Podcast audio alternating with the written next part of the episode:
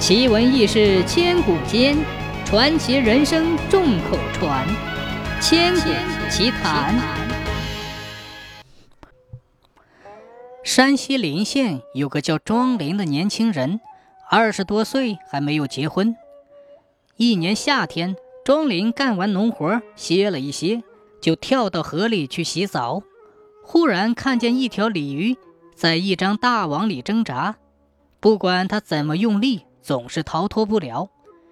这条鲤鱼大约有一百多斤重，灵光闪闪，十分耀眼。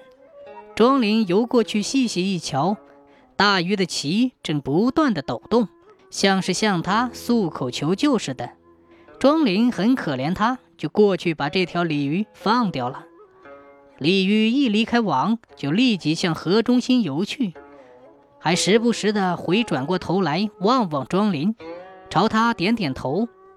过了不多久，一个浪头过来，鲤鱼纵身一跃，就再也看不见了。一天，庄林在田里干活，休息的时候在田头打了个瞌睡，梦见一个白衣秀才骑着一匹高头大马。后面跟从的人都是一些后生，个个生得十分英俊潇洒，一起向他走来。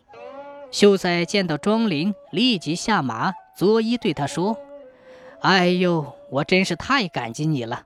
我问过父亲，得到他老人家的同意，决定将我的妹妹嫁给你，希望你不要推辞。”庄林听了，很是惊讶地说：“你说什么？”我是一个平平常常的庄稼汉，跟你素不相识，对你会有什么恩德？何况门不当户不对，我怎么可以与令妹成亲呢？这岂不是天大的失礼吗？秀才有点着急起来，说道：“你不记得河里那条大鲤鱼了吗？我就是东海龙王的三太子呀！那天我为了饱览大河两岸的大好风光，变成大鲤鱼出来游玩，一时疏忽大意。”落到了渔夫的网里去。倘使不是你来相救，我早已被切成块块，拿到市场去卖掉了。我的妹妹生得又聪明又美丽，跟你天生一对，你为什么一定要拒绝呢？庄林听了，心里更加不安起来，说道：“桥归桥，路归路，路上海底不相通，令妹怎么会爱上我呢？谢谢你这番美意，不过你这是要我快点死啊！”所以我是非要推辞不可的。秀才感到很为难，便从怀里取出一颗水晶，赠给了庄林，对他说：“如今旱魔逞凶，祸害黎民，你只要用这颗水晶向天祈祷，天就会降下甘雨，给你带来丰收的。”庄林一觉醒来，看看旁边，果然有一颗透明夺目的水晶，他高兴地跳了起来，拿着水晶跑回家。拉着正发愁的乡亲们去求雨。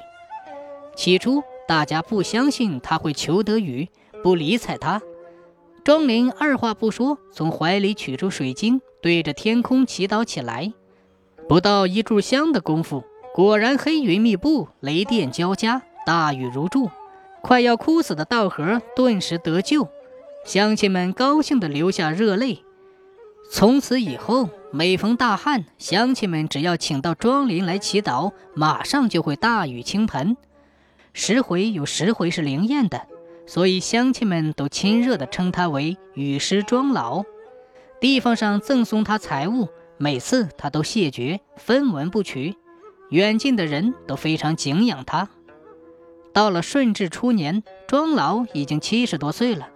他在临终前三天。又梦到那个白衣秀才骑着高头大马来，秀才和蔼地对他说：“你的寿命快要到头了，那颗水晶还是还给我吧。”庄老点点头，从怀里取出水晶，亲手交给秀才。后来他就死了。庄老去世以后，地方上为了纪念他，就在那条大河旁边替他立了一所祠堂，取名放离祠。祠堂正中挂着一幅庄老的画像，画得像极了，真像活着一样。